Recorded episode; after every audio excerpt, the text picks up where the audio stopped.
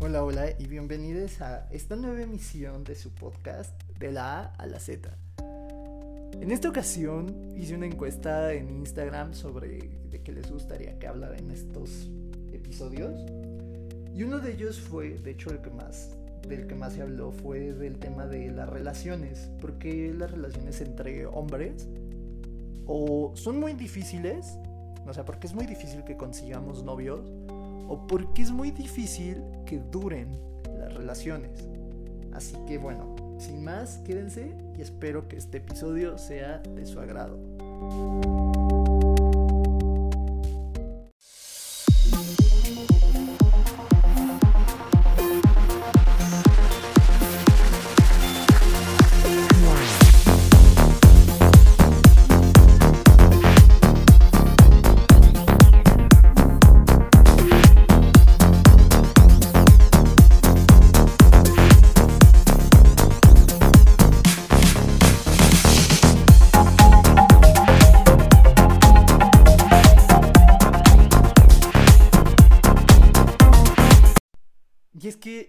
Pregunta del millón. ¿Por qué no puedo tener novio? ¿Hay algo mal, mal- malo en mí? Quizá no soy lo demasiado atractivo. Al- algo, lo que estudio, no, no llena completamente. Y déjame te digo que no. Verdaderamente yo, sin conocerte, dudo mucho que haya algo malo en ti. En realidad dudo que haya algo malo incluso en la persona que no quiera formalizar contigo. Sinceramente, el tema del por qué es tan difícil conseguir una relación es sin ánimos de hacerme el sabiondo, porque yo también, eh, o sea, llevo 10 años en, este, en estos temas de las relaciones y de llevar una vida emocional activa. Eh, y, y he pasado de todo, ¿no? Tragedias, risas, que ya lloré, que ya reí, que ya me dejaron, que ya lo vi agarrado de la mano de otra persona, que allí beso frente a mí, de todo, de todo. Entonces, yo sí te puedo adelantar que no es que haya algo malo contigo ni con la otra persona. Am, ¿Por qué es muy difícil tener una relación? En primera es porque verdaderamente no sabemos qué queremos. Tú me puedes decir, es que yo quiero una relación. Ok. ¿Qué tipo de relación quieres? ¿Qué tipo de persona e- es la que quieres que esté contigo? Porque me puedes decir, es que ayer fui al antro, me besé con una persona y me gustó mucho y de ahí llegamos a mi casa y pues tuvimos un encuentro casual, pero me sigue gustando mucho. Pero bueno, es que ya lo conociste de la forma física, de la primera impresión. ¿Qué más tienen en común? Ya salieron, ya se conocen, a qué se dedica, algunos proyectos en común contigo, algo. Vamos, siquiera siquiera busca lo mismo que tú en cuanto a tener una relación en este momento. Y si es así, él también busca una relación abierta, cerrada. Entran muchos factores en el tema de las relaciones.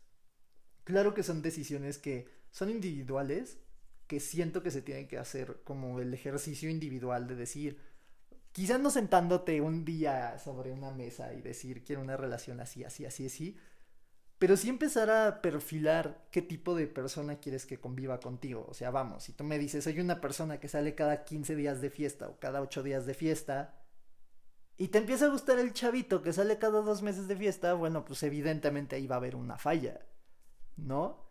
Porque a la larga no va a haber, o sea, o tú te vas a aburrir de que el otro chavo, de que tú cedes en este, en esta ocasión y dices, oh, yo quiero salir de fiesta y él no quiere, o él se va a aburrir y te va a decir, te va a echar la culpa de que eso no está funcionando o similar. Cuando la realidad es que creo que en este tipo de circunstancias, a no ser que seas mi ex, no hay un culpable. Pero no es cierto. Este, no, no hay culpables, sinceramente. Eh, simplemente es que hay gente compatible con nosotros y gente que definitivamente no la hay. Por más que se juren almas gemelas, si llega un punto en el que son compatibles, pero es fundamental para ambos y pues ya valió, no quiere decir que hayan hecho algo mal, simplemente no funcionó. Por el otro lado, estamos muy, ¿cómo decirlo? Ah, entran dos cosas aquí. La primera, los amigos. La primera es cuando los amigos a huevo se quieren meter en nuestros ligues, ¿no? Y de pronto ya los siguen, de pronto ya son, se siguen en Instagram, Twitter, WhatsApp, Facebook, de todos, ¿no? Y luego resulta que tú estabas cosechando una relación, pero no era la tuya, era la del amigo, desafortunadamente. no, pero bueno, ese es por un lado, y quizás sería como la parte feliz de todo esto. No sé qué tan feliz, pero por el otro lado está la otra, en donde tú también te dejas influenciar por tus amigos, y si alguno de ellos ya tuvo una mala experiencia con él, no, no, no voy a dudar de la fidelidad que le tengas a tu amigo, pero vamos, si, si al chavito con el que sales años antes ya había bateado a tu amigo, pero tú y él tienen una buena relación, se llevan chido, y de pronto quieres tirar todo por la borda, simplemente porque con tu amigo no se dio, o porque te porque hablaron mal de él, híjole, yo, yo he sido víctima de ese tipo de slut shaming, y quiero decir que muchas de mis relaciones se fueron al caño por eso, porque muchos de mis dates íbamos todo bien y me empezaban y me decían, "Es que me empezaron a hablar de ti, que esto, que el otro, que y créanme que como en el otro podcast, el, de los 20 minutos de cuando hablé de slot shaming, decía que eso a la larga más que afectarlos ellos, porque ellos van, dicen y pues ya, ¿no? Tú te quedas solo de nuevo. Te afecta más a ti justo por eso, porque tú te empiezas a creer ese tipo de cosas, que quizá haya algo malo en ti, cuando la realidad es que no tiene nada de malo que tú, por ejemplo, en mi caso, tengas una vida sexual activa. Eso no te hace ni más ni menos merecedor de amor. Entonces, creo que ese es otro de los temas, ¿no? También el tema de los límites no solo entra con tus, tu pareja, entra a todos tus círculos. O sea, se vale que a tu familia le pongas límites, se vale que a tu amigos les pongas límite, sobre todo con el tema de los ligues. Porque sería muy incongruente de nuestra parte dejar una relación tan bonita con alguien solo porque un amigo dijo que el amigo de un amigo ya había estado con él. ¿Qué ha pasado? O sea, y pasa, y es una constante. La otra también es que idealizamos mucho.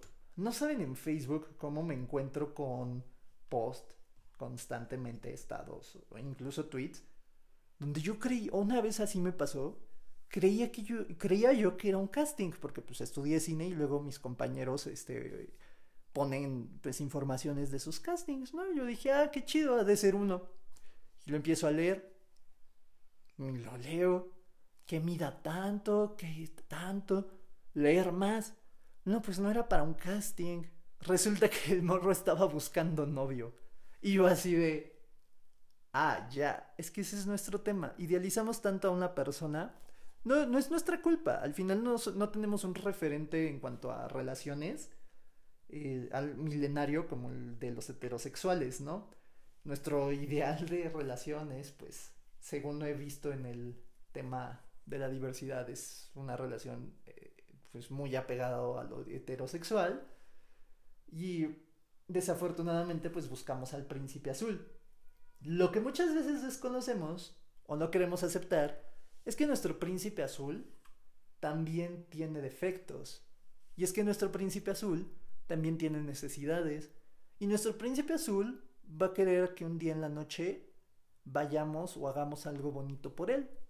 O que nuestro príncipe azul también va a querer que le invitemos unos taquitos N o X cantidad de cosas donde empezamos a darnos cuenta que buscar una pareja va más allá de un güey que haga lo que queramos 24/7, sino que va a ser un güey con lo que vamos a compartir, ¿no? Y en ese sentido, el tema de buscar idealizar a alguien, para empezar, de que cumpla todas nuestras expectativas y luego de que no tenga ningún defecto, es por lo que muchas relaciones también al cabo de tres, seis meses que se pasa la etapa del flechazo, empiezan a terminar. Porque nos centramos tanto en sentir esta, este rush que nos da el conocer a alguien, que eh, cuando se pasa el amor y también la otra persona empieza a querer, querer que se cubran sus necesidades, pues empezamos a, a, caer como moscas, literal. Es cuando empiezan todas las relaciones a fallar. Porque no, no queremos ceder un poquito. O sea, en parte eso es por el ego también, ¿no? O sea, sobre todo cuando vas de antro y ves a esa persona que forzosamente quiere ser el alma del antro, pues es como de, amigos, sí, muy chido, pero también la otra persona va a querer su necesidad, tiene sus necesidades, ¿no? Yo me acuerdo de un chavito con el que salía que ya estaba muy idealizada nuestra relación, todo lo que íbamos a hacer, vaya, ya tenía básicamente calendario por tres años. Un lindo gesto, si me lo preguntan, pero sinceramente yo no me sentía cautivado al 100, porque no era lo que yo buscaba, era muy distinto. Por más guapo que me presentes a la persona, lo que tú quieras, también eso. Llega un punto en el que el físico pasa a un segundo o tercer plano porque al final, pues sí, después de cuántas folladas te vas a acostumbrar a ese físico. Entonces, pues también alguien con quien compartir, alguien que después de de este de la costón pues puedas platicar de algo cagado, de algo serio, de algo pues bien. ¿No? Yo creo que ese también es otro de los motivos por el cual es muy difícil encontrar una relación actualmente. Que nos fijamos mucho en lo superficial y olvidamos que al final nos vamos a quedar con lo de adentro. Eh, por otro lado, creo que también el ir a llenar vacíos emocionales, ¿no? Ah, he visto luego, igual que este casting del que les hablo, de personas que dicen que solo quieren una relación para no sentirse solos. Amigo, al final llegará un punto en el que por más atención y demás que esta persona te dé, tu soledad no se va a satisfacer sola. Um, incluso ponte en el lugar de la otra persona. No está muy cool ir a llenar el vacío emocional de alguien. ¿Por qué? Porque llega un punto en el que quizá tú ya sientas, velo como un jarro, tu vacío emocional. Quizá ya está lleno. ¿Qué vas a hacer con la otra persona? Que por, pues sí, que también tiene sus necesidades. ¿Le vas a decir, ya no me siento cómodo? Entonces, en mis tiempos, antes de tener la relación que tengo actualmente, o sea, cuando estoy soltero, me topé con varias personas justo así, que, ay, es que, gracias por salir conmigo, es que me sentía muy solo, espero que podamos seguir y a ver si se da algo cute. Y yo decía, no, amigo, hasta aquí. Podemos seguir de, de cuates, de compas, seguir saliendo, pero una relación contigo no. Porque el día en que tu vacío emocional esté lleno, a mí me vas a mandar al carajo. Y el que va a salir más lastimado voy a ser yo. Tú no. Tú vas a estar bien. Porque tú ya estás lleno. Y lo que vas a hacer después es buscarte otra persona que vuelva a llenar ese vacío emocional. Entonces, también es parte importante, ¿no? O sea, yo sé que todos tenemos vacíos emocionales, pero no, creo que aquí, por ejemplo, en mi caso, yo no busco que se hagan protagonistas de mi relación. Porque pues ahí sería muy frustrante incluso para la otra persona de, ah, ya, ya está bien emocionalmente, ahora yo también quiero algo. Y pues no lo va a tener porque yo solamente buscaba a quien me llenara ese vacío emocional. Y entonces, esto del vacío emocional me, llega, me lleva a la siguiente parte del por qué es tan difícil que se den nuestras relaciones, porque no queremos mostrarnos vulnerables. Claro que todo el tiempo queremos mostrarnos como los más, ¿no? No hay falla. Está muy bien. Pero parte de una relación es mostrarte totalmente como eres hay esta canción, o bueno, existe esta canción, una que es la de Selena Gómez, que seguramente muchos ubican, que justo se llama Vulnerable. Y habla de ese tema, ¿no? De mostrarte todos mis demonios, mostrarte todos mis secretos y que si tú te vas a quedar a mi lado. Y hay otra de A.B. Max, me parece, creo que así se pronuncia, que se llama Naked y que habla justo de la misma cuestión, ¿no? O sea, de que es que tú podrás, este, podrás verme sin ropa, pero verdaderamente no me vas a ver sin ropa. ¿No? O sea, que, que, que, que una relación va más allá de solo quitarte la ropa, sino de desnudarte el alma. Entonces, eso también, muchas veces no queremos mostrarnos tal cual somos, ¿no? Incluso muchas veces modificando, modificamos quiénes somos para encajar con alguien. Y eso no está bien, porque a la larga todos nos damos cuenta, ¿no? O, o como diría, va a llegar un punto en el que se te va a caer el teatrito y ¿qué vas a hacer? Te vas a quedar sin ligue, sin relación y de nuevo desde cero.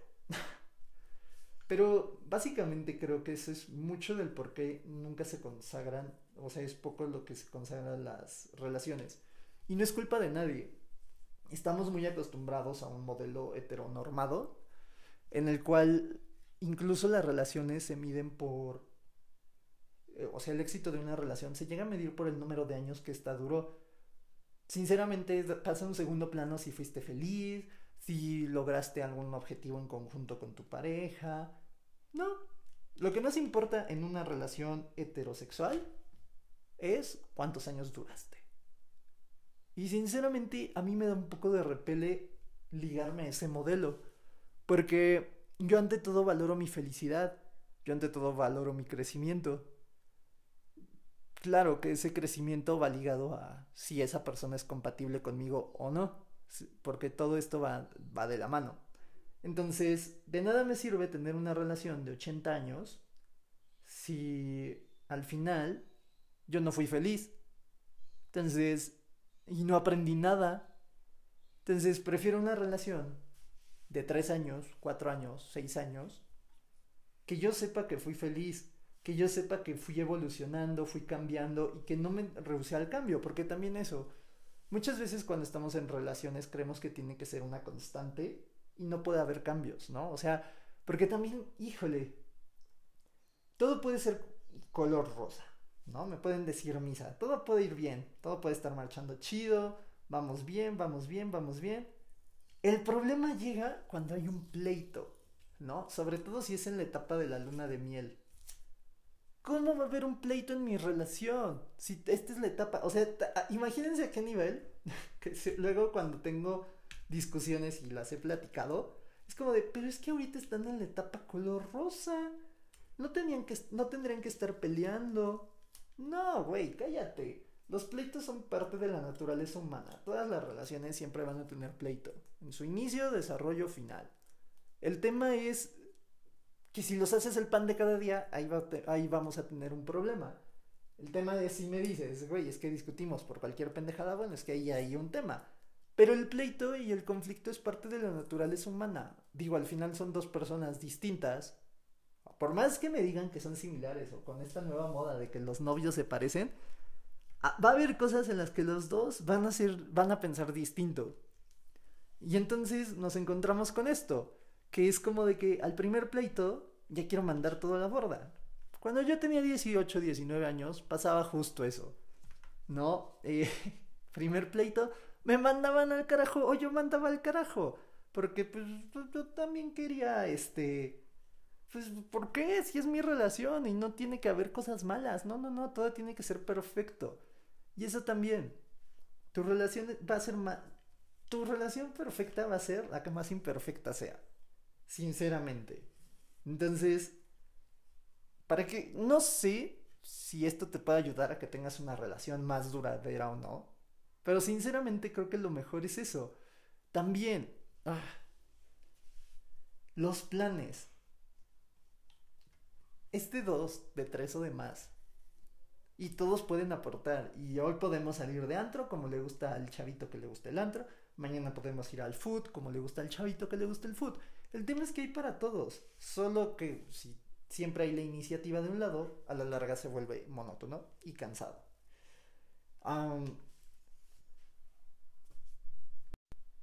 Y bueno, algo también que es cierto es que tenemos miedo a salir lastimados. Yo te voy a decir algo, sinceramente. Eh, creo que todas las relaciones que tenemos en algún punto nos llegan a lastimar. Sea amistosa, sea con tus papás, hermanos, familia. Como ya dije, el conflicto es parte de la naturaleza humana y bien o mal en parte en alguno en el desarrollo de esos conflictos nos van a lastimar. mm, en el tema, por ejemplo, de las relaciones, es que sí, yo te voy a decir así, directo. Me han lastimado, ir y venir, pero yo sé que cada persona es distinta. Claro que voy, que, en cada salida ya iba como más como, ¿cómo decirlo? Ya iba como más predispuesto a que me iban a lastimar. Pero ahí seguía, pie de cañón, no pasaba nada, porque al final es la única forma en la que todos vamos a aprender algo. No, o sea, por ejemplo, pues esto de estar en relaciones, por más que escuches este podcast, no te va a decir, no te estoy dando ni siquiera un manual de instrucciones sobre cómo tener una relación, porque no va a funcionar, porque tú eres muy diferente a mí, porque tus vivencias son diferentes a las mías, porque estamos, pues sí, estamos construidos de cierta forma o deconstruidos de distinta manera. Entonces, creo que solamente esto puede ser como un pequeño confesionario y de consejos que te pueden ayudar, pero si algo te puede servir justo esto, de que de nada sirve que le tengas miedo a no salir herido.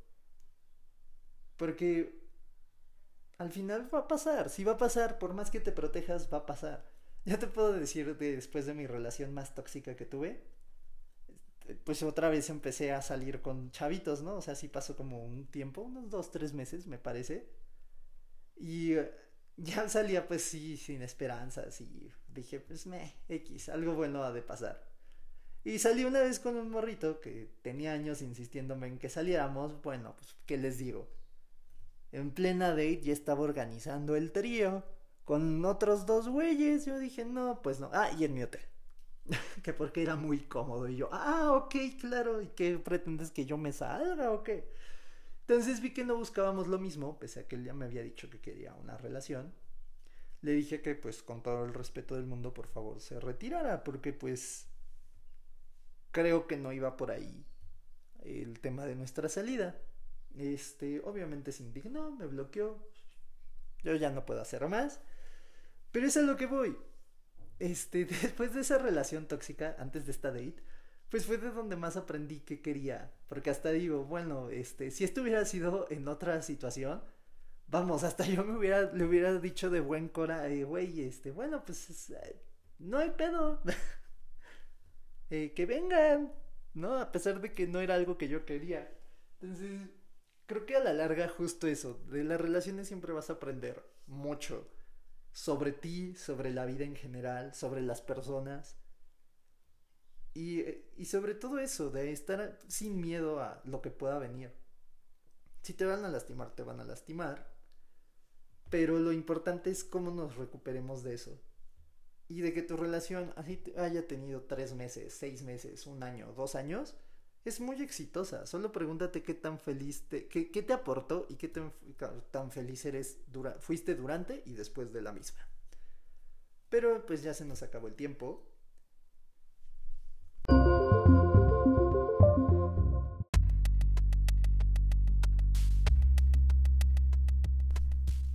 Les agradezco enormemente haberme escuchado. No olviden que pueden seguirme en todas nuestras redes sociales, en el Instagram oficial del podcast, de la A a la Z, el podcast, y que pueden hacer sus donaciones a través de Patreon, en donde con sus distintos niveles podrán desbloquear nuevos beneficios.